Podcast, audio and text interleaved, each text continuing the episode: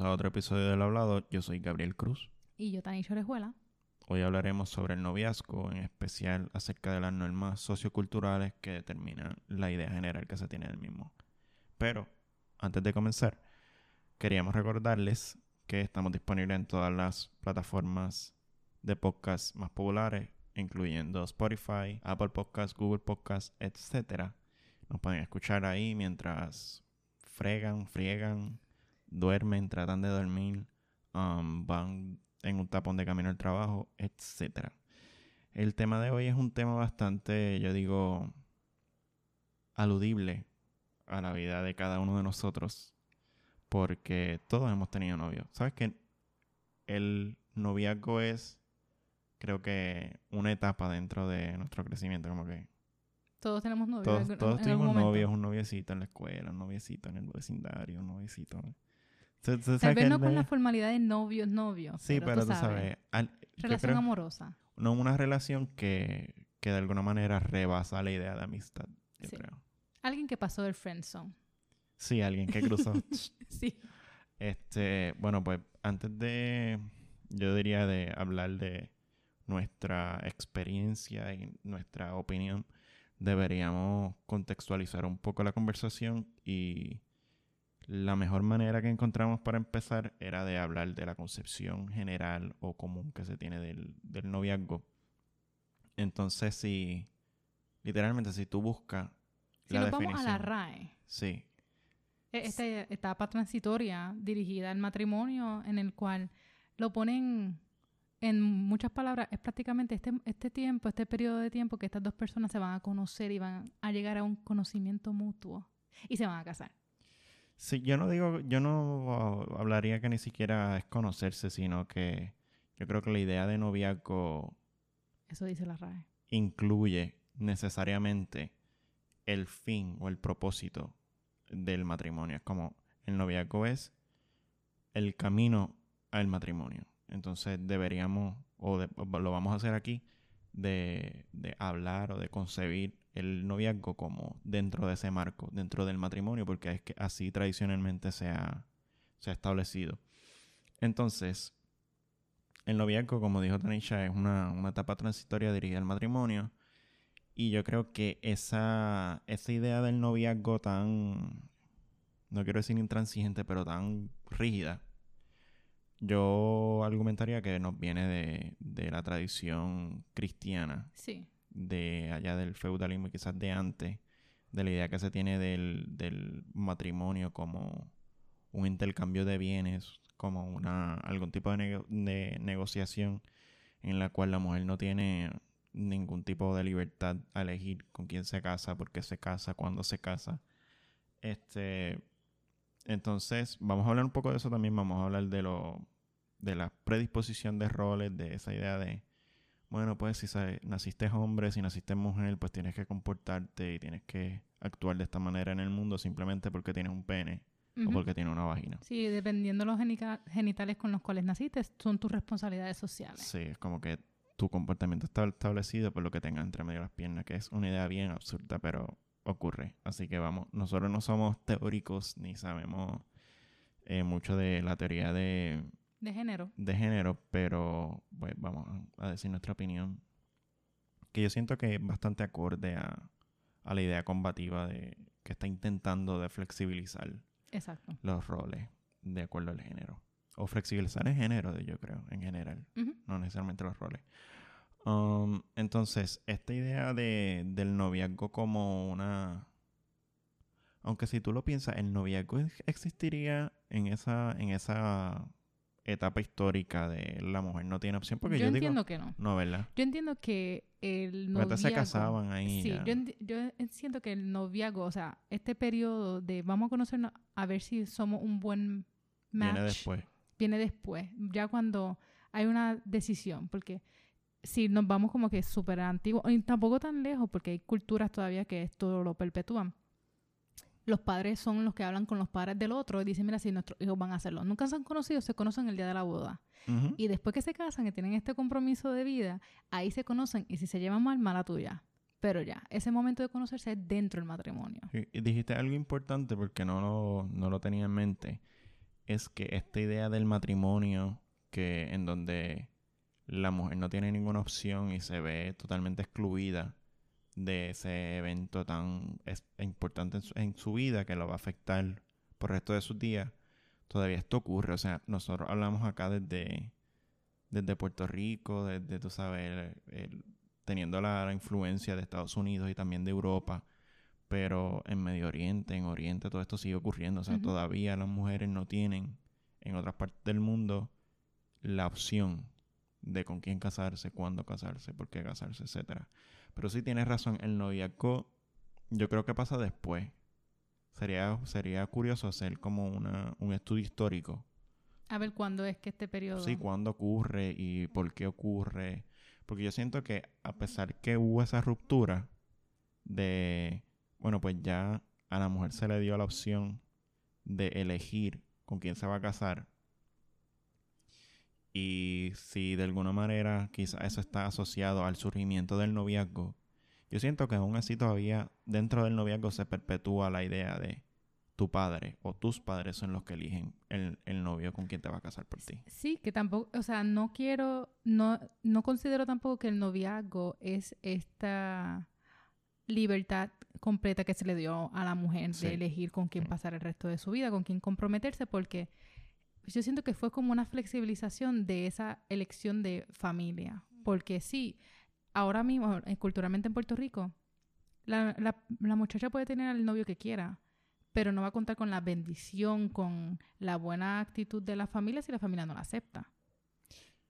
Yo sí, tienes razón. Lo que pasa es que siento que tú, hablaste, tú dijiste, dijiste algo de flexibilización, pero yo no digo que fue una flexibilización, creo que fue una flexibilización superficial, porque de nada vale que tú puedas escoger, bueno, vale de algo, tú puedes escoger a con quién te casas, pero es como una, es, como una relación colonial, es como nuestra, nuestra, nuestro estatus político.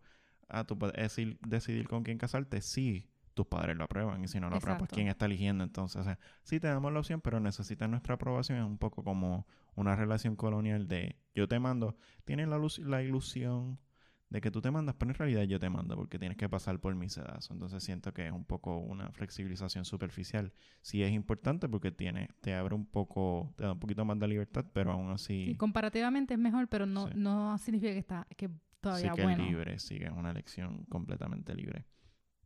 Entonces, teniendo en consideración esa idea de, o esa influencia de la religión y de esa tradición ya con, muy conservadora, muy este esa Finky, Finky estaba pensando tomar agua. esa idea de podemos trazar la idea del noviazgo, del matrimonio y su relación con la religión. Este, esa, esa idea de o sea, es trazable. Yo siento que es trazable y que vamos a poder ver los remanentes de lo religioso dentro del matrimonio, dentro de nuestra concepción del noviazgo o dentro de la concepción del noviazgo en general. O sea, la, concepción común que se tiene del noviazgo. Entonces, por eso creo que es súper importante mencionarlo antes de continuar la, discusión. Entonces, um, ya hablamos de, de los roles de género. Los roles, sí. los roles. No estamos tomando, cálmense. Sí, los roles de género, ya hablamos de esa predisposición de, ah, si tienes un pene, si tienes una vagina, este, así como tú te vas a comportar en el mundo, eso es absurdo. O sea, como que no, no veo, más allá de, porque Dios lo estipuló de esta manera. Yo no encuentro justificación válida. No encuentro justificación válida. Como la idea de que, ah, bueno, si tienes pene, pues tienes que actuar y tienes que tener estas inclinaciones. No, eso, eso lo vamos a excluir totalmente. Lo tercero, yo creo que más importante también es la idea de lo que conlleva el noviazgo, que es una, especie de, acuerdo mutuo. Sí, un compromiso entre, bueno, eh, yo siento que hablaremos o aludiremos precisamente a los noviazgos monogámicos, como que entre dos personas. Sí, porque van a ver, este, bueno, es que yo siento que hablar de un noviazgo que y esto va a sonar bien conservador de mi parte, pero que sobrepases la idea monogámica, pues pone, de cierto modo, no quiero decir que excluye la idea de noviazgo, pero que la transforma, yo deberíamos reconsiderar. Yo creo que la, la idea de una pareja no monogámica no, no está dentro de los marcos del noviazgo. Como Sí, que es otro tipo de relación. Sí, es otro tipo de relación, sí. Eso es súper debatible y súper problemático y me imagino que en algún momento de mi vida me caerán chinches, pero siento que, que la idea del noviazgo no monogámico es un poco Sí, es problemática. que es, por lo menos siempre que hablo de noviazgos, siempre me refiero a monogámico. Sí, exacto. Como que Nosotros para- nos estamos sí. refiriendo, Novia- noviazgo es una relación monogámica. sí, una relación de dos personas, Exacto. no de tres, no de cuatro, no de cinco, No no de siete. Tiene que ser horrible una relación poligámica en países este, medio, eh, del Medio Oriente Sí. orientales. ¿Tú te imaginas nueve mujeres sometidas bajo la voluntad de un hombre? Qué horrible debe Sí. ser eso. Eso Ah, debe ser horrible. Sí, que, que muchas, o sea, esto es una tangente que, para, como que para comentarle ya, este, muchas personas ven eh, relaciones poliamorosas como un símbolo de libertad No y- necesariamente. y no necesariamente dependiendo, eh, o sea, uno de los factores más importantes bajo la cultura de quién, bajo la Sí, sí. religión de quién. Sí, podemos hablar más. Yo creo que eso sería una buena manera de, de hablar al, al final que terminamos de hablar de las relaciones poligámicas y de la idea de lo li- liberadoras que pueden ser, entre comillas. Pero vamos a tratar de mantenernos en tema Exacto. y vamos a continuar Al noviazgo que nos referimos es este eh, noviazgo mono, monogámico en el cual estas dos personas tienen un compromiso mutuo de compartir sus vidas, eh, en muchos casos exclusividad, eh, son exclusivos, es decir, las relaciones sexuales y eh, los sentimientos son en- solamente entre estas dos personas. Y en muchos casos, yo y, sien- y sentimos que lo comentamos antes de comenzar, en Puerto Rico conviven antes de tan siquiera casarse. Sí, la idea del noviazgo en Puerto Rico, yo siento que no quiero decir que se combate la idea del noviazgo como una etapa transitoria al matrimonio, pero creo que no es el caso. Culturalmente en Puerto Rico el noviazgo se ve como un fin en sí mismo, no un fin, no un medio dirigido al matrimonio. Entonces, eso de la exclusividad sexual es bien, es bien curioso porque yo creo que todos queremos o todos deseamos cuando tenemos un noviazgo monogámico, la idea de fidelidad siempre está presente, aunque sea, tú sabes, detrás de las cortinas. Siempre hay como, aunque sea implícito, hay como acuerdo como que, hey, tú no me vas a pegar el cuerno, tú sabes, esto es entre nosotros dos. Y me sorprende que a pesar que esa idea está implícita, la infidelidad en Puerto Rico es como que... bueno, en. Puerto Rico, en todo el, en todo el Exacto. mundo, eh, hablando de Estados Unidos y me imagino que Latinoamérica también, la infidelidad es súper común. Y yo creo que eso también está asociado a... Bueno, sí, el que, la que tiene que ser fiel es la mujer, el hombre Sí. no.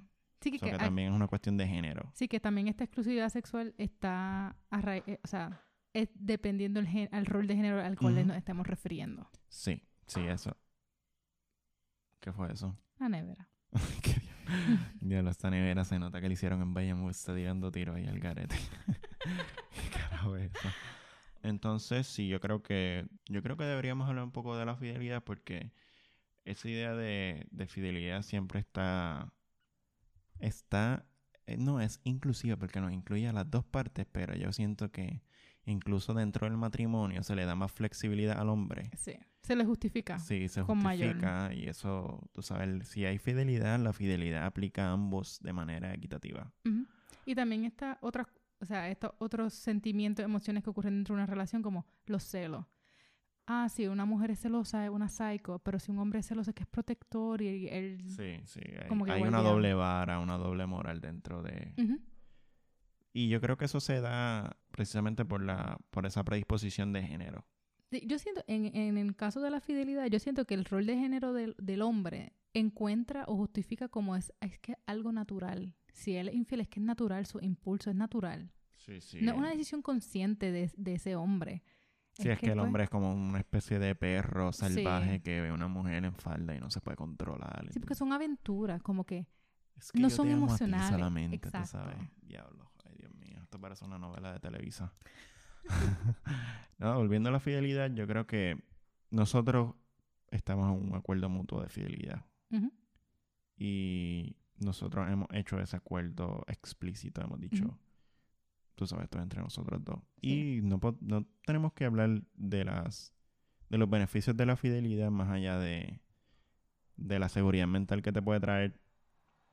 Pero yo siento que la fidelidad es, en términos generales, más práctica. O sea, implica o reduce considerablemente el riesgo de un- algún, alguna especie de daño emocional o físico.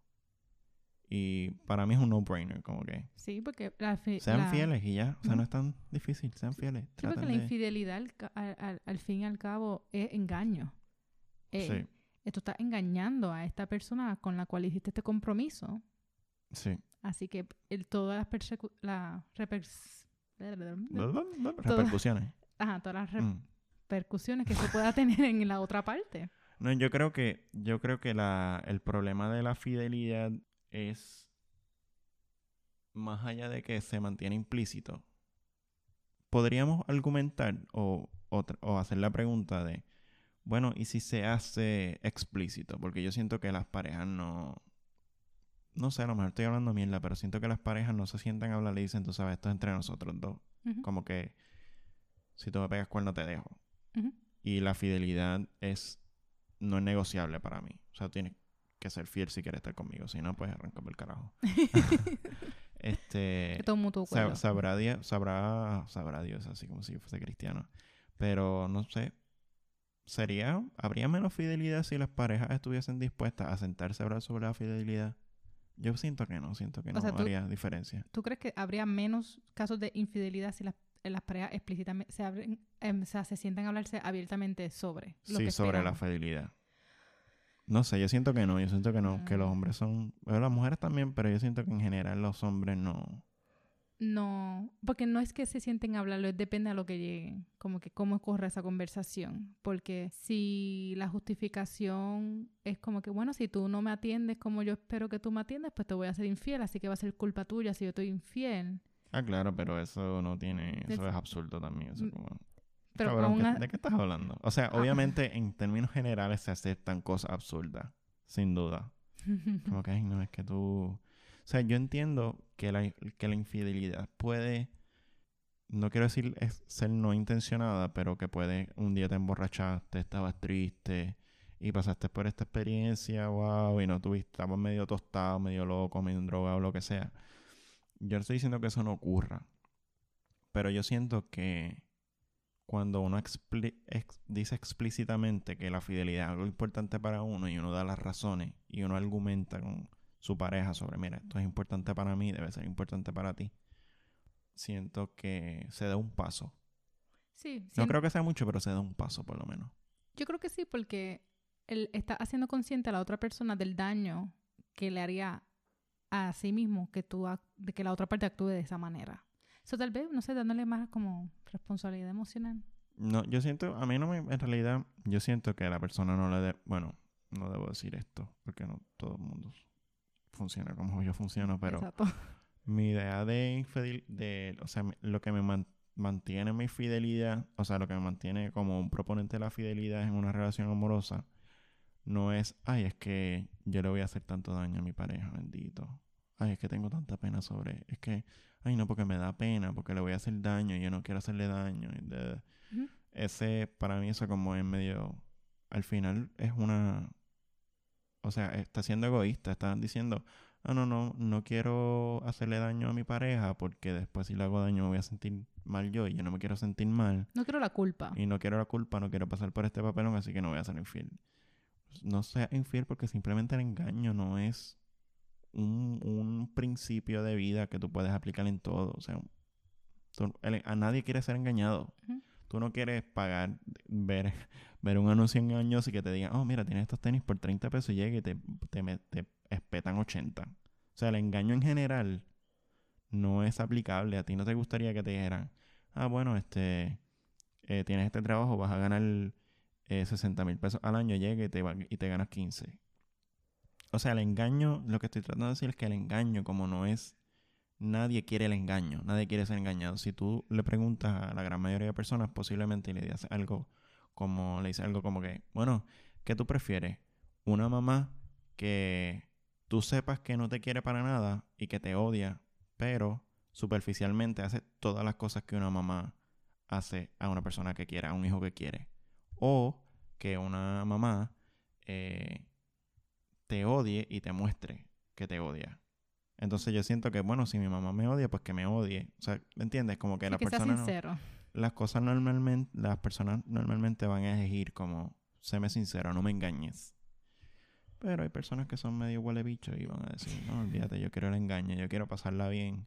Tú sabes, yo quiero la apariencia de eh que algo es bueno, no que sea bueno en realidad. Eh, esta no es, no es no ser infiel. O sea, no es que no, el deseo no sea la razón para de, ser fiel no sea para no hacerle daño a ese otro, sino para no ser alguien que engaña. Sí.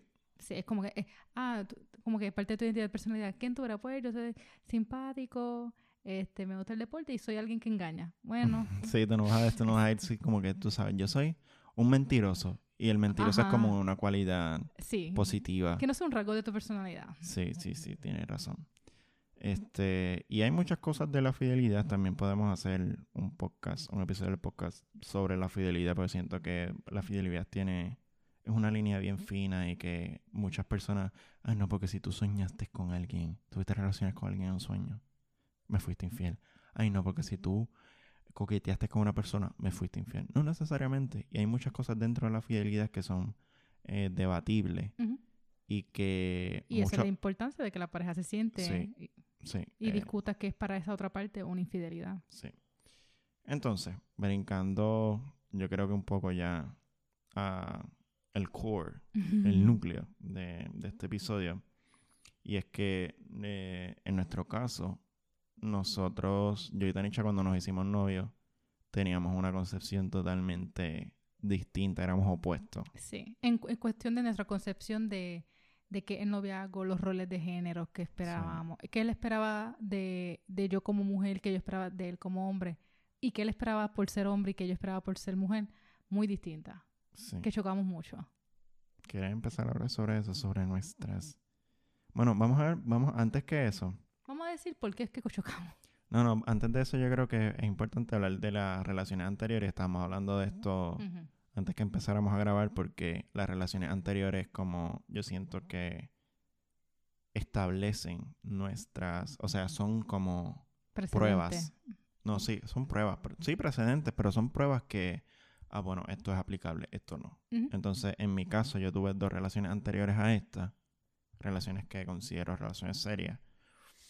Y en mi caso lo que ocurrió fue que mi, mi ser hombre determinaba todo sobre la relación. Cuando ya en mi familia, ya yo había tenido roces con mi familia en cuanto a cómo yo me debo comportar, cómo me debo vestir. Y estamos hablando de esto no, no porque yo tendía a algo a la homosexualidad, pero más bien porque mi masculinidad era una masculinidad que no encajaba con lo que tu familia. Sí, no, no, no era compatible necesariamente con la concepción general de masculinidad. Entonces, esto quizás no se vea mucho ahora, pero qué sé yo, 10 años atrás, que yo tenía 14 eh, años, um, los hombres no se podían poner pantalones pegados porque eso era de, de gay. Y gay peyorativamente. Sí, um, este, no se podían hacer muchas cosas, ciertos tipos de zapatos te bulliaban porque tú sabes, eso era, pues, si usas este tipo de zapatos, si hablas de esta manera, si caminas de esta manera, eres gay.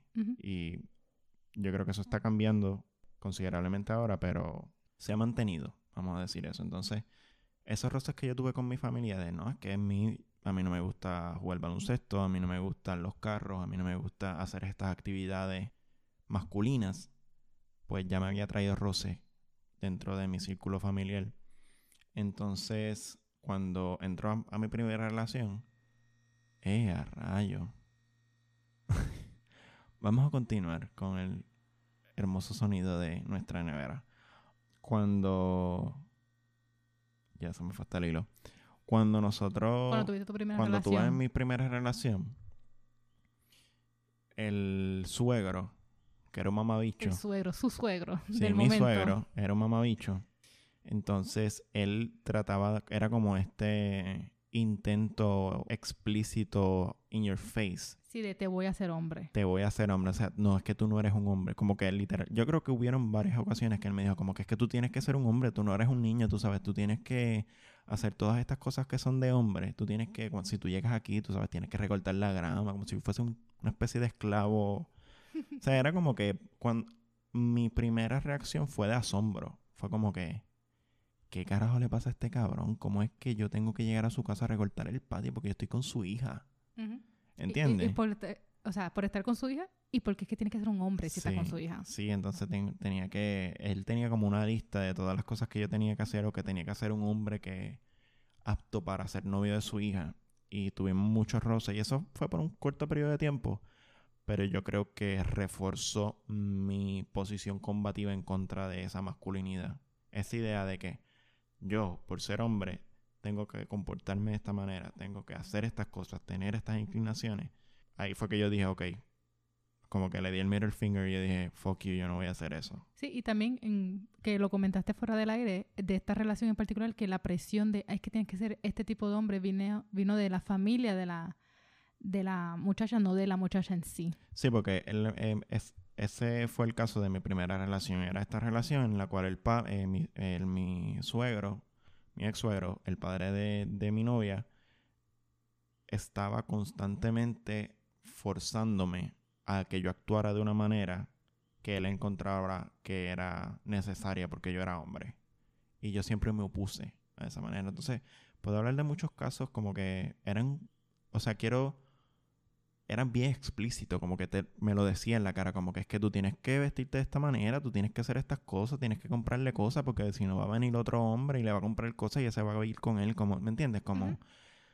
era como Tratando una cosa... de guiarte, como que... Sí, era como, es que no, es que era tan explícito que, como que yo siento que caía ya en que mi hija es una especie de, de bien, de. Ah, útil. No, de bien, de útil. Como que, ah, si tú quieres estar con mi, no, con mi hija, pues tú tienes que venir aquí a limpiar, tú tienes que venir aquí a recortar la grama, tú tienes que venir Tienes aquí. que ganártela. Sí, tienes que ganártela. Como si, como una especie de trabajo. Y yo le di el middle finger bien duro y le dije, cágate en tu madre. Y él, él siguió como que con esa, con esa, Esa dinámica. esa dinámica, empujando esa idea de te voy a, te- a la mala te voy a hacer hombre. Ujú. Y hasta que terminó esa relación, después tuve una relación en la cual no pasó eso, pero hubieron ocasiones en que mi novia, o en, en este caso, si estoy hablando de ahora, mi exnovia, yo siento que me habían ocasiones que se, se, se le salía un poco esa idea de, Ese machismo internalizado. sí, ese machismo internalizado, más bien esa idea de que, ah, los hombres tienen que actuar de esta manera, y yo, en especial yo soy bien emocional, o sea, yo no tengo miedo a tener una apertura emocional Ujú. con las mujeres en general, o sea, con las mujeres cercanas, pero en especial con mi novia, yo no tengo ninguna ningún escrúpulo en decir, bueno, me siento mal, estoy triste, estoy triste por esta razón. Sí, no tiene este tipo de personalidad. Es que yo soy hombre, tengo que ser rudo, tengo que estar... Sí, y fue como una un segundo choque en el cual yo dije, no, yo no, no en- encuentro que esto es aceptable. Ah, bueno, un segundo, no un tercero, si incluimos el de el familiar. Y hubo una ocasión en que me dijo algo, me, esa exnovia me dijo algo como que, bueno, um, tú, este, se supone que yo sea la, la emocional, este, parezco, yo parezco más el hombre de la relación. Y eso a mí como que me chocó y dije, ¿qué? Decir, eh, que esta idea de que por ser hombre no puedo demostrar mis emociones. Sí, sí, sí. Entonces, bueno, pues, esos fueron los, eso fue lo que reforzó, yo creo, mi, mi oposición a la masculinidad o al, a, esa, a esa masculinidad tan rígida.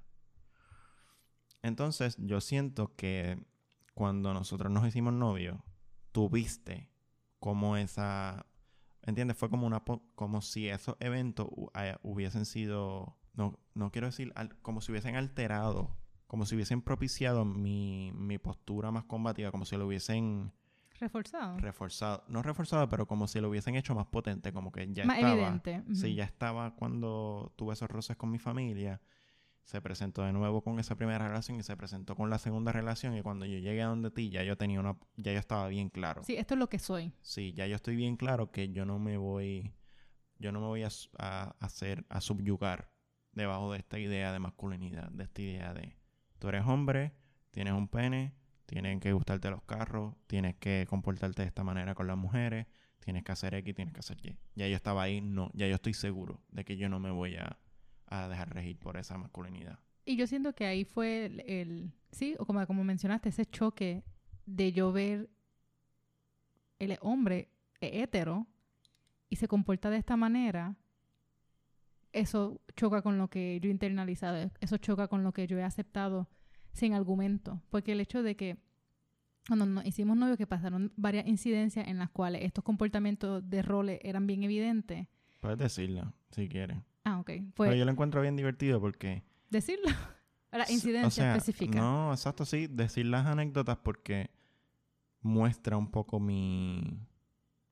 Yo, yo siento que el asombro, tu asombro, o sea, tu reacción de, oh, wait, Esto es- puede también pasar. es lo que estaba building up hasta ese Sí. momento con- dentro de mis relaciones.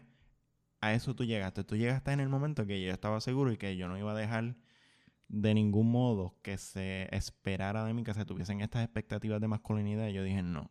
Est- Estabas más decidido a decir, Sí. esto soy yo, si no cumplo con esta expectativa de masculinidad, eso no me importa, Sí. eso no me hace a mí me- menos hombre. Sí. Pero yo, o sea, yo tuve una relación amorosa antes eh, que, esta, que esta, y él era una persona bien conservadora, bien tradicional, internalizó la masculinidad, fue criado por su abuela, así que era bien de antes, por decirlo así. Bien, bien, bien antiguo. sí, era bien caballeroso. Era bien conservador. Sí, era bien conservador. Y cuando yo me hice, cuando nos hicimos novios, yo recuerdo una de las primeras incidencias que tuvimos, fue bien graciosa. Fuimos a una gasolinera, estas que tienen la tiendita adentro, y yo estoy fren- delante, caminando delante de él, y yo me paro frente a la puerta. Mm. Y tú te paras al lado mío y Espérate, me... pero ¿de quién estaba hablando? ¿De él? De o- ti. Ah, de mí. Sí, yo sentí que estabas hablando de tu relación anterior. No, no, no. Este, Pero fue de un puesto, yo recuerdo. fue en el Ah, tubo, sí. ¿Sí? Sí. En el, y te paraste al lado mío y me, me miraste y dice, ¿qué pasó? Y yo, "Mm, no me va a abrir la puerta. Y tú me miras. Y tú me- como que, tú me, como- tú me miras como que, ¿tú, tú estás hablando? ¿Esto es un chiste? y, y, y tu cara como que me pasmó y tú, que tú eres manca. y yo, Sí, porque Tanisha iba por el mundo, tú sabes, Gabriel me va a abrir la puerta y yo, pero mira, ¿qué le pasa a esta? Seré yo un mayordomo, una mierda así. y yo como que, ¿qué? Porque mi novio anterior como que me abría la puerta y qué sé yo. Y Ya, él- la gente tiene que estar pensando, Dios, Gabriel es un huele bicho, que falta de cortesía, ¿no, gente? Lo que pasa es que dentro de mi concepción, la caballerosidad es la otra cara, la Del cara más bonita del machismo. Ujú. Porque parte de la premisa de que, ah, bueno, Soy porque... ¿Qué? soy manca. No, no, parte de la premisa de que, bueno, pues como Gabriel es hombre y como por ser hombre eh, ya le están establecido este tipo de comportamiento y esta manera de relacionarse con las mujeres, que establece que debe abrirle la puerta para ser un caballero. Entonces, como parte de la misma premisa, por ser hombre, bueno, por, por ser hombre, los hombres le dan a las mujeres. Por ser hombre, los hombres son superiores a las mujeres. De la misma manera que por ser hombre, tienes que abrirle la puerta, tienes que comprar el regalo, tienes que pagarle la taquilla al cine.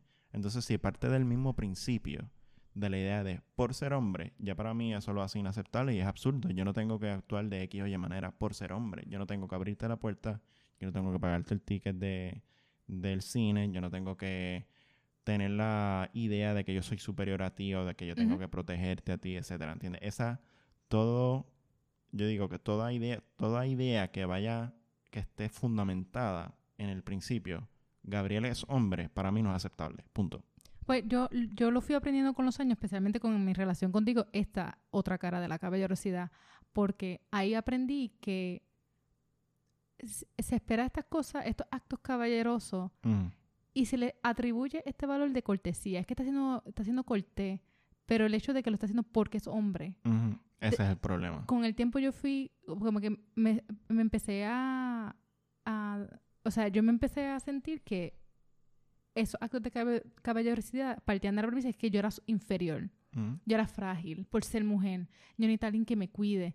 Y esto pasa eh, fuera de las relaciones amorosas. Por ejemplo, si estás en un salón de clase y hay una mesa, mira, necesito dos hombres para mover la mesa. Sí, sí. Y yo recuerdo una vez que estaba en una clase de arte y yo fui, yo como que yo puedo moverla. Ah, no, esto es trabajo de hombre. Y yo, ¿Qué? La ¿acaso mujer no puede. yo no puedo mover una mesa? O sea, Sí, sí, sí. yo soy débil, pero no es por ser mujer, es porque soy una vaga y no hago ejercicio. Diablo, ahora que tú dices eso, yo tuve una clase ahora este semestre que acabo de inglés de um, Harlem Renaissance Mm. y este este profesor que es, es un amor, como que es un viejito, es súper chévere y él tenía esta dinámica en que pone el, el grupo en círculo en los pupitres y tiene una dinámica ahí que tira una peseta y si, cara, si cae caro cruz, en fin. El punto es que cayó y yo iba primero. Entonces él me dice como que, ah, ¿quieres dejar a la compañera este, ser primero? Tú sabes, ¿quieres ser un caballero y dejar a la primera? Y yo dije, al frente del salón yo dije, no. y todo el mundo me miró como que, este cabrón acaba de decirle no a ser un caballero, como que tú sabes, wow. Y yo, bueno, es que, tú sabes. Y Yo es un poco primero. esa idea que sigue, que todavía persiste en mí, que es, yo no tengo que, o sea, yo no tengo que actuar basado en ese principio, yo no tengo que actuar basado en, ah, eres hombre, tienes que hacer esto. No, Sí, es-. Este, esta idea de, o sea, no queremos, no quiero que se interprete de que no es que esté mal abrir la puerta a otra persona, Exacto, ¿no? pero si tú no le abres la puerta a un hombre, así como se, lo haría, se le abriera la puerta a una anciana, a un anciano, a un niño, a una niña, y dices, no, es que solamente si es a una mujer, Sí, la idea, es el problema. sí, la- el problema, y esto va a sonar bien trivial, estamos o sea, no estamos peleando, pero estamos discutiendo por abrir una puerta a una mujer. Pero es lo que Pero- significa. Es exacto, es lo que representa.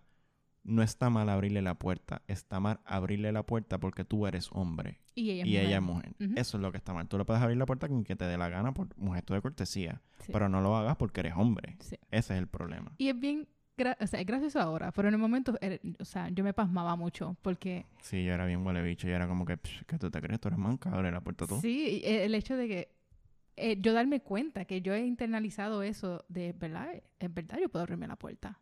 Y, y con el tiempo... Ella se dio cuenta de su potencialidad de abrir puertas. Sí, y esto fue, un- esto fue una, una, una situación bastante que no, o sea, no me pasmó tanto, pero la que sí me pasmó, ya, esta yo la recuerdo y siento como que un dolor en mi alma. Íbamos a ir al cine. Gabriel yo fui bien intransigente en eso. Diablo, esto, esto me pasó un montón.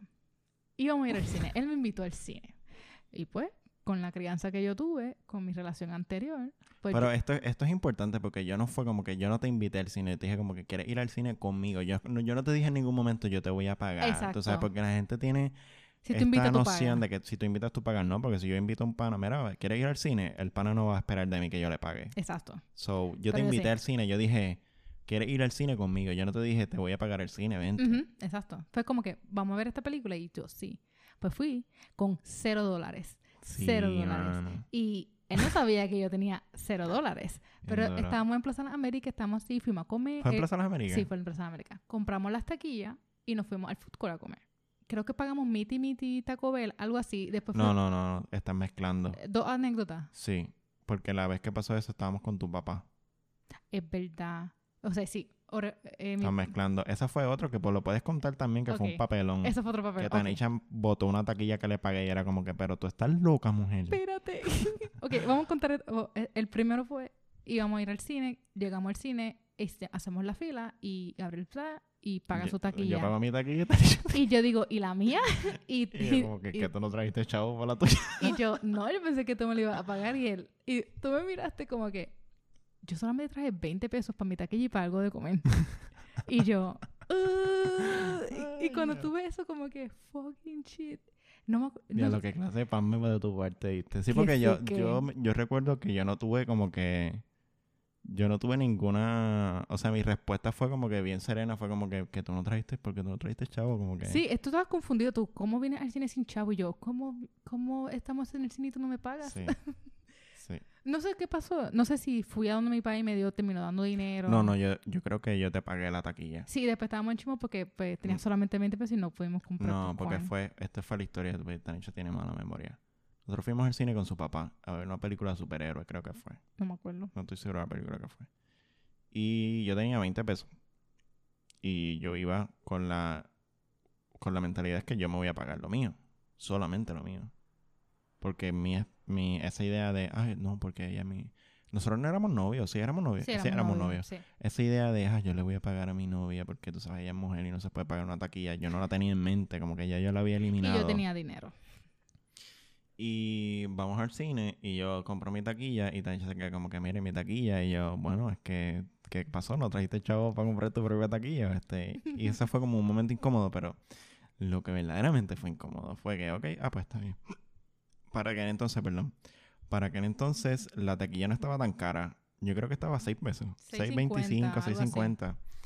Y, pero para aquel mo- momento no había el ebook que está ahora. No. Este, y después está bien, pues, pues yo la, ni modo, pues la, la pago yo.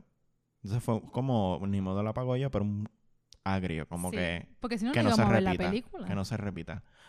Entonces yo lo pago y yo me acuerdo que me sobran unos chavos y yo digo, ah, pues, pues está bien, pues nos compramos unos nachos en el, en el, en- dentro del cine para comérnoslos.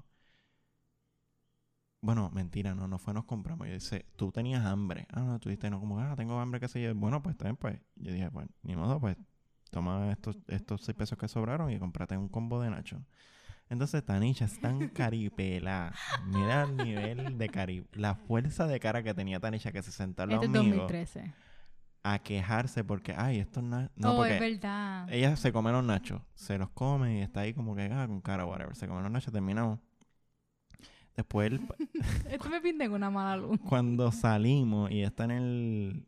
¿Fue cuando salimos o fue dentro del Fue cine? dentro del cine que yo le estaba diciendo que los nachos estaban malos. Ay, no, estos nachos, estos nachos están tan malos, que si están salados, que si esto y yo.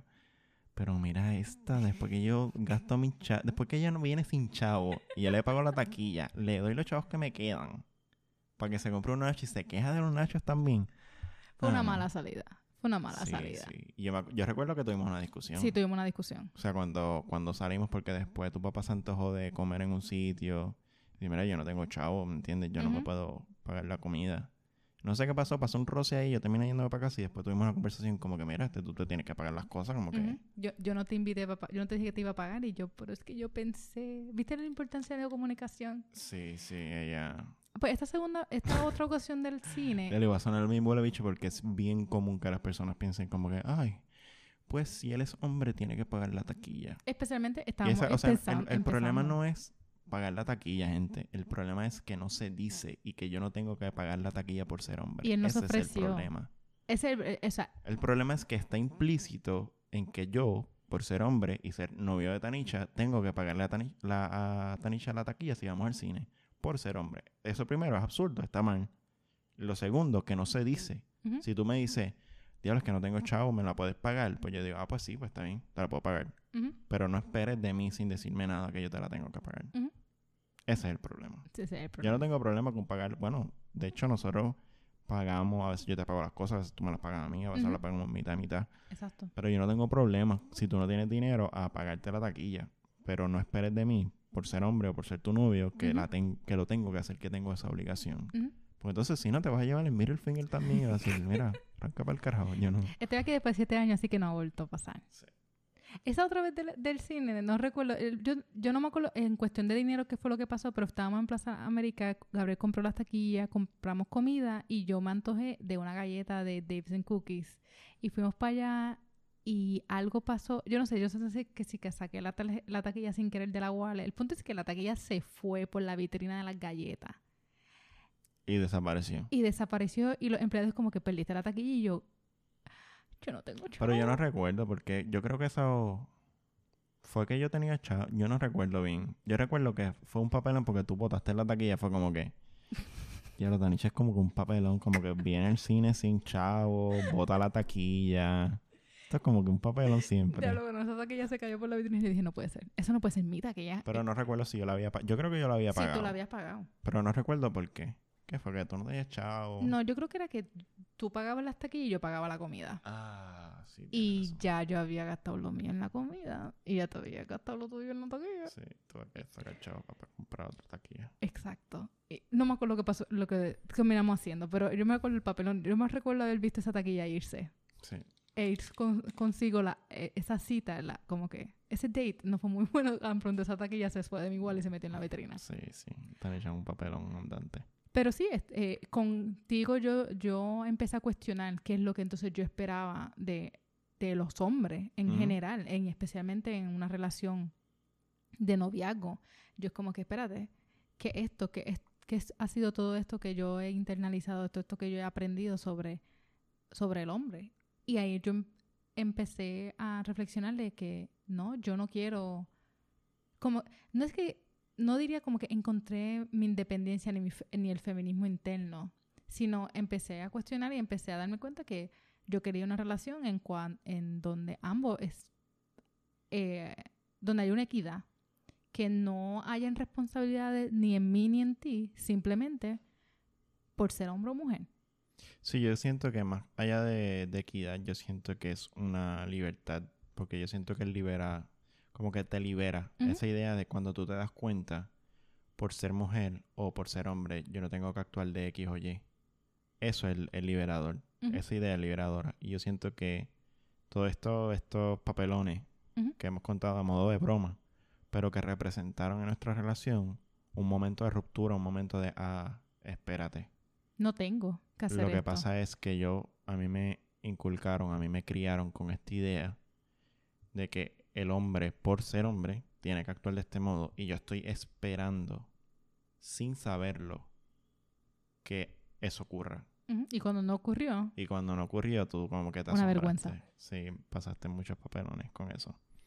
Eso es un poco la idea de que ya se estaba, ya estaba cocinándose anteriormente a que yo te conociera y que y que tú fuiste como mi tú fuiste tú representaste también esa ruptura, tú fuiste el clavo definitivo que dijo yo por ser hombre no tengo que hacer estas cosas.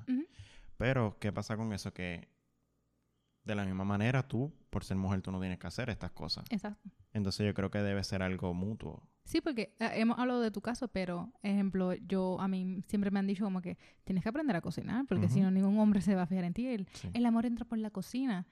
Y el hecho de que ah, yo odiaba cocinar con una pasión, y al Sí. darme cuenta de que, espérate, sí, soy mujer, pero Gabriel, si yo le digo a Gabriel, yo no quiero cocinar, Gabriel no, ah, pero es que tú eres, como que Sí, tú yo eres no, ah, mujer. exacto. Yo no puedo tener una, esa es la cosa también que mi, esa, quizás ese primer impulso mío que me llevó a rechazar esa idea de masculinidad, de ser hombre. Se extendió a esta feminidad. Sí, se excede porque yo no, yo, yo te, era constante, o sea, yo tenía una constancia. Yo no podía decir, no, es que por ser hombre yo no tengo que hacer esto y después, ah, tú por ser mujer tienes que hacer esto. O sea, ¿me entiendes? Sí, que, fue que vale, de- fue mutuo. Una vez yo digo, no, por ser hombre yo no tengo que hacer esto, pues ese mismo argumento se usa para la mujer. Por ser mujer tú no tienes que lavar ropa, por ser mujer tú no tienes que cocinar, por ser mujer. Y yo siento, eh, o sea, yo creo que el, eh, el hecho de que la sensación de libertad que eso ofrece, uno no se da cuenta que la tiene hasta que, por ejemplo, algo bien trivial eh, en esto de la cocina. Yo cocino ahora porque me gusta cocinar y yo cocino si quiero, si quiero y cuando quiera. Y una vez yo estaba en casa de mi abuela, que es bien conservadora, ish, y ella me dice, mira, muchachita, tú, tú llevas, esto fue antes de la pandemia, muchachita, tú llevas un montón de horas. Aquí tú no tienes un hombre que alimentar en tu casa. Ujú. Y yo, abuela, yo le dije que yo no iba a cocinar. ¿Qué? Y lo va a dejar sin comer. Y yo, es que él tiene dos manos, abuela. Él se puede cocinar. El hecho de que cuando viene esta presión externa, yo puedo decir, no, es que esto es un mutuo acuerdo. No es que yo lo estoy penalizando y lo estoy castigando por co- no cocinar porque él sabe y él acepta de que si yo no quiero hacer algo, yo- que él acepta que yo no tengo que hacer estas responsabilidades sociales. Así que en ese momento es que uno siente esa liberación de decir, mira, sí, no tengo, no acepto, rechazo activamente estas responsabilidades sociales simplemente porque soy mujer. Sí, sí. Entonces, um, siento que ya cubrimos bastante bien todo. Um, estoy chequeando aquí el outline y sí, este, yo creo que ese es uno de los grandes problemas que causan muchos issues dentro de las relaciones son las expectativas que tú puedes tener sobre, sobre esa otra pareja, sobre tu novio o tu novia, por el simple hecho de que es hombre o que es mujer. Ah, no, porque es como eres hombre, pues me tiene que cargar los paquetes, me tiene que abrir la puerta del carro, este, tiene que proveer, tiene que ser proveedor, tiene que brindar protección. E igual de parte de un hombre, que dice, ah, bueno, como ella es mujer, tiene que lavarme la ropa, tiene que cocinarme, tiene que hacer todas estas otras cosas. Y yo siento que muchas veces las mujeres se sienten, o no quiero generalizar y vos a sonar bien huele bicho, pero yo siento que las mujeres echan un lado el machismo, pero quieren conservar Sí, la el- caballerosidad. caballerosidad, como si la caballerosidad no estuviese relacionada necesariamente con el machismo y no. La caballerosidad es la cara bonita del machismo porque parte, como dije anteriormente, del mismo principio de que esta persona, por ser hombre, tiene que actuar de esta manera.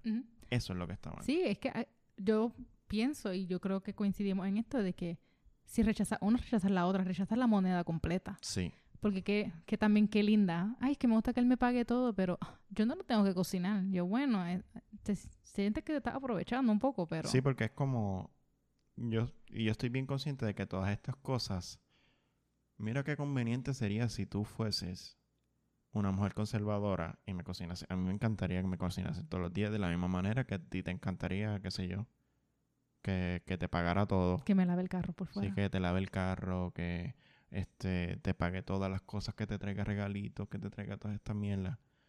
Una, la- la por el simple hecho de que yo soy hombre. Sería maravilloso en términos prácticos.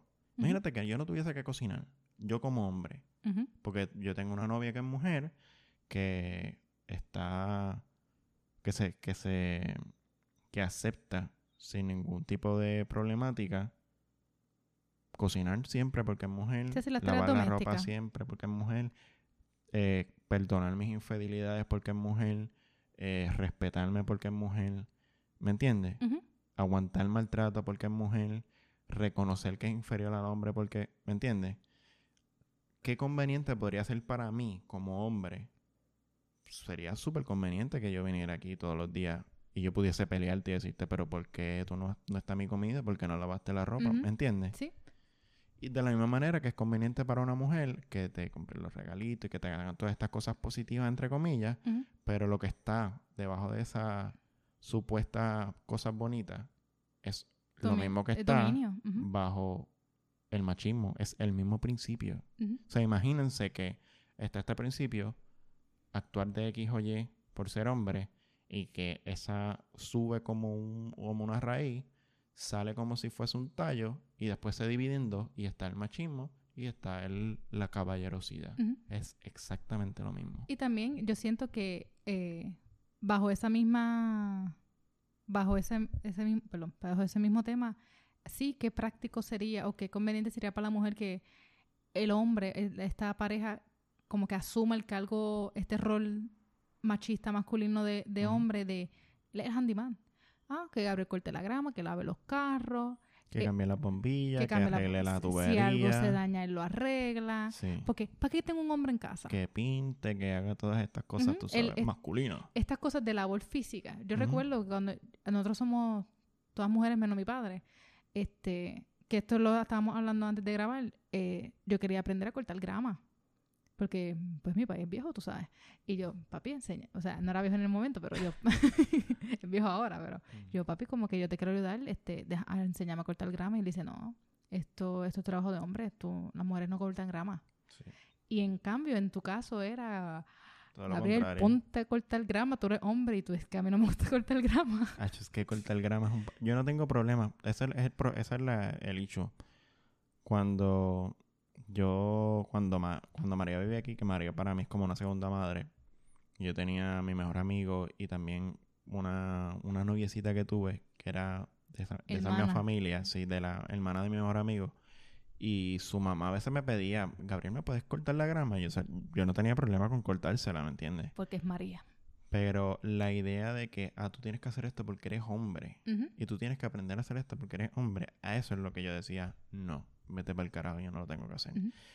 Y eso adicional, gente, cortar grama no es placentero. Cortar grama te pican las hormigas, te da rash. Hace o sea, calor. es incómodo, es incómodo. Pero yo no tengo problema con cortar grama. Yo con- mi problema es con tienes que cortar grama. Tienes Ujú. porque eres hombre. Tienes que lavar carro porque eres hombre. Ujú. Ese es mi problema. Ese es el problema. Mi problema no es lavar, o sea, a mí no me gusta lavar el carro en general. A nadie le gusta lavar el carro. No. Bueno, hay gente normal que le gusta a lavar el carro. le porque, gusta lavar el carro. Ay, es que mi carro está tan bonito como si el carro fuese un tipo de trofeo. Ah, no, mi hermana es como que es un acto terapéutico. Ella se pone su música y le encanta lavar el carro. Y yo me encanta que te encante porque yo no los tengo que limpiar. No, a mí no me gusta. A mí no me gusta lavar el carro. Y también yo, o sea, O sea, no es que... no- Es que decir que no me gusta es como que lo rechazo. Yo si sé lo que tiene que que hacer, lo hacerlo. tiene que hacer. Pero no me gusta, naturalmente. No me siento inclinado. No siento que es algo O positivo. sea, Gabriel no es alguien que limpia su carro todos los domingos, como hay gente. Sí, sí. Eh, pero también eh, estas actividades, en tu caso eran presionadas a hacerlas y en mi caso eran que yo no podía hacerlas por ser mujer. Y tú tenías que hacerlas porque era hombre. Y ciertas cosas que yo detestaba hacer, como cocinar cuando era más pequeña, es que lo tienes que hacer, tienes que aprender a limpiar, porque cuando tengas pareja, el hecho de que yo tengo que aprender estas tareas domésticas no por su valor práctico, sino las tengo que aprender bien para el servicio de este hombre futuro. sí. Es irónico y es ofensivo sí. en cierta medida. Mm, Porque yo no estoy aprendiendo a cocinar, a lavar ropa y a limpiar para mí. Yo estoy Ujú. aprendiendo para estar al servicio. Me siento como una sirvienta. sí, literal. Soy cenicienta. Concubina. este, sí, ahora que mencionas eso de, especialmente de lo de recortar grama y todo, este podcast va a durar un poco más de una hora quizá. Esa idea de recortar grama en que tú querías y yo no quería y yo tenía por ser hombre y tú no tenías, tú no podías por ser mujer, me recuerda un poco a, esa, a una decisión que yo tuve que tomar que creo que en general pasa en las escuelas públicas de Puerto Rico, que cuando tú estás intermedia a te dan a elegir entre dos materias, entre economía doméstica y artes industriales. Entonces, en esa elección, era una elección pública, era una elección que se daba en términos, venía a la maestra y decía, bueno, ¿quién, a- ¿Quién quiere quién, qué? quién quiere qué? Alcen las manos. Y la idea, esa elección, socialmente dentro de la escuela, estaba determinada por tu género. Era como que si eres mujer o si eres un hombre gay de closet, vas a economía doméstica. Y si eres mujer, se va a ver, ah, pues eres machuda, si va a artes industriales. Entonces, en mi caso, yo, cuando yo vi que lo, lo que la cosa que ofrecían los dos cursos, porque al principio uno dice economía doméstica, ¿qué carajo es esto? En mi, en mi escuela era paternidad responsable. No, no, era, en mío era economía doméstica y era es una super clase, a mí me encantó. Y yo creo que todo el mundo debe coger economía doméstica. Te enseñaban a lavar ropa, te enseñaban a coser, te enseñaban a cocinar, te enseñaban a, a dietas, o sea, te enseñaban un poco de nutrición. Es un curso maravilloso en términos prácticos. Ujú. Tú, o sea, Para una vida independiente, que es el, el fin sí, del curso. tú, ah, todo, todo, literalmente todas las... O sea, es un curso súper práctico. Tú aprendes de todo lo que tú vas a hacer día a día. Tú lo aprendes en ese curso. Te enseñan hasta planchar.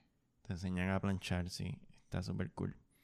Entonces, cuando yo me di cuenta que yo era uno de los pocos hombres que no se sospechaba que fuese homosexual, que estaba en ese curso. Y en el, en el, en artes industriales solamente hubo una mujer. Nada más. Entonces yo siento que son esos momentos que te que definen, que llega un momento en que cuando tú tienes la presión social y que tú decides no voy a actuar así porque soy hombre, no voy a actuar así porque es mujer. Que esos son pequeños escalones que refuerzan tu idea, o sea, esa idea liberadora de yo no me voy a, yo no voy a acatar estos roles porque tengo un pene, porque tengo una vagina. Y yo Eh. creo que es- eso es transformador. Sí. En mi escuela eran un poquito más progresistas en ese sentido. Si tú estabas en intermedia, tú cogías artes industriales. O economía doméstica. Cogías una de dos. Y en superior cogías la que no hubieses la que no cogiste en intermedia. No, mi Para no que- fue así. Cuando te graduaras, te- tú tienes que haber tomado ambas. No, no. Pero yo recuerdo que en la clase de economía doméstica que se llama maternidad y paternidad responsable, Diablo, ¿verdad? Ahora que mencionas eso, te daban los el huevos. bebé. No, a mí nunca me lo dieron porque el, el, el grado anterior al nuestro rompieron como seis bebés. Sí, sí, sí. Pero no. lo mencionaron. Por lo menos en mi clase mencionaron lo de los bebés. Como que, ah, mira, este es el bebé que se supone que diésemos, pero No, no hay presupuesto porque hay bien pocos bebés vamos que funcionan. No, no dieron nada. Dieron huevo No te dieron, o sí te dieron un Vladimir. Sí, pero eso fue a Vladimir. Vladimir. Fue en, en high school. Vladimir fue nuestro primer hijo en común. Era un huevito. Sí. nos dieron un huevito en, en la clase de salud y teníamos que sacarle un montón de papel y sacarle fotos y andar con él siempre. Para que después terminen en un paracaídas del tercer piso de la Ese escuela. maldito huevo, mano. Era horrible. Pero sí, este. Cuando te das cuenta que es que no hagas eso porque eres nena. Ah, no hagas eso porque eres hombre. Como que cuando tú te das, cu- cuando tú te das cuenta que eso incide en, rela- en las relaciones amorosas y en, en cierto sentido oprimen a ambas partes de alguna manera u otra, reprimen, tienen que oprimen a las dos partes de distintas maneras.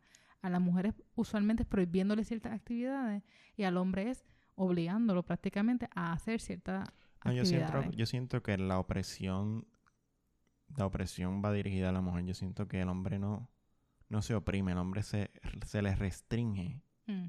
O sea, tú tienes, de todas estas opciones, tienes esto. Bueno, es verdad. Pero yo siento que es mucho más flexible. La Sí. postura, la, en términos de género, el hombre tiene una posición superior Sí. en todos los sentidos. Sí. Aquí la oprimida es la mujer. Es la mujer. O sea, yo no puedo- Y yo, est- estamos hablando de mi experiencia con lo, con esa, con ese rol eh, determinado por ser hombre. Y yo no estoy hablando como un tipo de opresión, yo estoy hablando como un tipo de restricción. A mí no me oprimieron. A mí me estaban tratando de guiar y de restringir. Ah, tú estás encaminado, este es el camino del hombre, tú tienes que tomarlo. Y yo estaba diciendo no. En el caso de la mujer es mucho peor. En Sí. el caso de la mujer es opresión. O sea, tienes que hacerlo, no hay opción. Y si te resistas, te meto una galleta. O sea, es así. Sí, también. O sea, en términos de la mujer, yo siento que la mujer sale perdiendo en Sí, todo. es como en un- todo. Y el hecho de que es, es casi como una, como una jaula, te tratan de enjaular y al final como que todo es tu culpa. Como que si escoges a un hombre maltratante, bueno, te da por que lo hiciste. ¿Qué, qué culpa tengo yo de Sí. que, o sea, no, no, ni- eh, estoy hablando en primera persona, pero no he tenido esta experiencia. Sí, yo le doy a Tanisha. No me da nada. Me- no. Este, pero el hecho de que siempre se le busca la culpa a la mujer. Si el hombre Sí. hace algo, La responsable siempre es la mujer. sí. Y también, volvemos. De esta manera se escucha bien negativo, como que, diablo, la mujer oprimida, este, el hombre abusador y todo eso. Pero en otros casos se glorifica.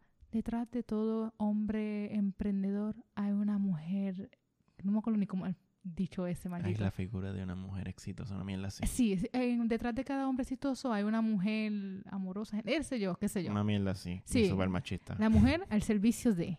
Sí, siempre la mujer está por debajo de la figura del hombre. Está al servicio. Todos los logros del hombre es gracias a la, a la mujer que tiene, pero la mujer no protagoniza No, ningún éxito. no, No se ve como un ente independiente, libre, autónomo. no. La mujer siempre está subyugada a la Es- voluntad del hombre. Esta maldita idea de, de la costilla de Adán me saca por el techo. Sí, sí, es. Por eso es que no podemos, no podemos eh, separar esta idea, la idea del, del patriarcado, la- el machismo en general, de el, del cristianismo. Porque el cristianismo en gran parte es el fundamento de esa, de esa mentalidad, Sí. esa cultura machista. Y el hecho de que no tienes que ser abiertamente religioso para actuar de esta manera, tener estas inclinaciones, tener estas tendencias, porque en la sociedad, por lo menos en Puerto Rico, eh, somos machistas. Es Sí. una sociedad machista. Sí, es una sociedad machista. Si tú puedes ser el ateo más grande que tú quieras ser, y po- como quieras ser machista. Y también hay que mencionar que el machismo no solamente viene de parte del hombre, también la mujer que lo acata lo reproduce. Sí. La O sea, mujer es mujeres- machista. yo siento que las mujeres son son como es la no es la fuente, pero es es es lo que reproduce el machismo, porque al final si tú ves en una relación machista, la mujer es la que reproduce ese discurso y lo pasa a sus hijos, porque el padre tiene una, una participación en ello, pero no una participación De formación. Sí, como que yo siento que la como la mujer, dentro de esta concepción tradicional machista, la mujer está reducida al ámbito doméstico y de, esa- de parte de ese ámbito doméstico es criar a sus hijos y ella reproduce ese discurso en sus hijos. Desde pequeño. Te compro una cocinita porque tienes que, tú sabes, el es el si eres mujer te compro una cocinita porque ese es como decir el performance de lo que te espera. Te compró una bebé. ¿Qué tú estás comprándole un bebé a una bebé? Y esa es otra ironía, este, ahora que lo dice, que te compró la cocinita, qué sé yo, cuando yo era chiquita, a mí me encantaban que me compraran traste. Como que me Te encantaban. estaban entrenando. Me estaban entrenando a la perfección. Sí. Como que, ay, como que un, un set de, Ay, Dios mío, de tacitas de té. Claro, me encantaba esas mierdas. Sí. Hasta Ya, que me compraron un bebé. Hasta que me compraron... do- o sea, mira hasta dónde a los niños tú... Cómo se ve, especialmente a las niñas. Me, que, me entonces un bebé. Me dieron un bebé. Y todo el mundo como que, ay, ¿cómo se llama tu bebé? Y yo, ah, pues yo adopté mi bebé de tal sitio. Ea. Eh, y dijeron, ¿qué? ¿Cómo que adoptaste tú? Y yo, sí, que lo adopté. Yo no quiero hijos propios. Ay, Dios mío, ¿para qué fue eso? Eso fueron como de, los próximos años desde ese comentario ha sido como que, como esta idea es que si no tienes hijos no eres una mujer completa. Ah, sí, también. Es como que tú, tú sí quieres hijos y yo no, sí y no. Todo hombre quiere hijos y yo, como ellos no son los que paren. Todo el mundo quiere hijos ahora. Pero esa idea de esa niña anómala, no, hay que arreglar eso. Antes de que le, antes que le tuve que casarse, tienes que como que haber arreglado eso. Sí, de como la un misma problema. manera, en, en- yo creo que es una situación similar a la mía.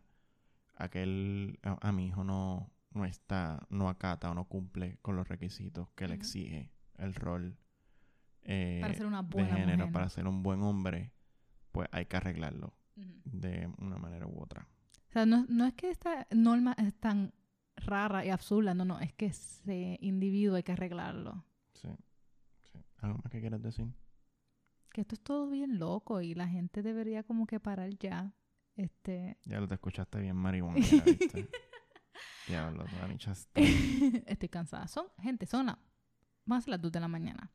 No, pero eh, esta idea de que el noviazgo es un compromiso mutuo y por ser mutuo, ¿qué? Dale, sigue que estás hablando ahí como que... Es, por- es un compromiso mutuo y estas cosas deberían discutirse, como eh, que ambos estén en la misma página, porque si no, no sé lo que estoy diciendo. Estoy cansada. Sí, vamos a terminar porque Tanicha ya está en un viajecito. Um, quería comentar un poco lo de las relaciones poliamorosas, pero Tanicha Ah, ¿verdad? está... Ah, ¿verdad? Se me olvidó. Este, Tanicha ya está un poquito en un viaje porque tiene sueño, así que vamos a culminar con este episodio aquí. Um, quería recordarles nuevamente que estamos en todas las plataformas de podcast disponibles. Ah, Spotify, Apple Podcast, Google Podcast, pueden escucharnos ahí. Síganos en nuestro perfil de Instagram, lo underscore hablado. Nos pueden enviar recomendaciones o algunas sugerencias, quejas, críticas constructivas. Lo que ustedes quieran, nos pueden enviar por ahí. Este ha sido otro episodio de Lo Lado. Yo soy Gabriel Cruz. Y yo tenéis Orejuela. Hasta la próxima. Bye.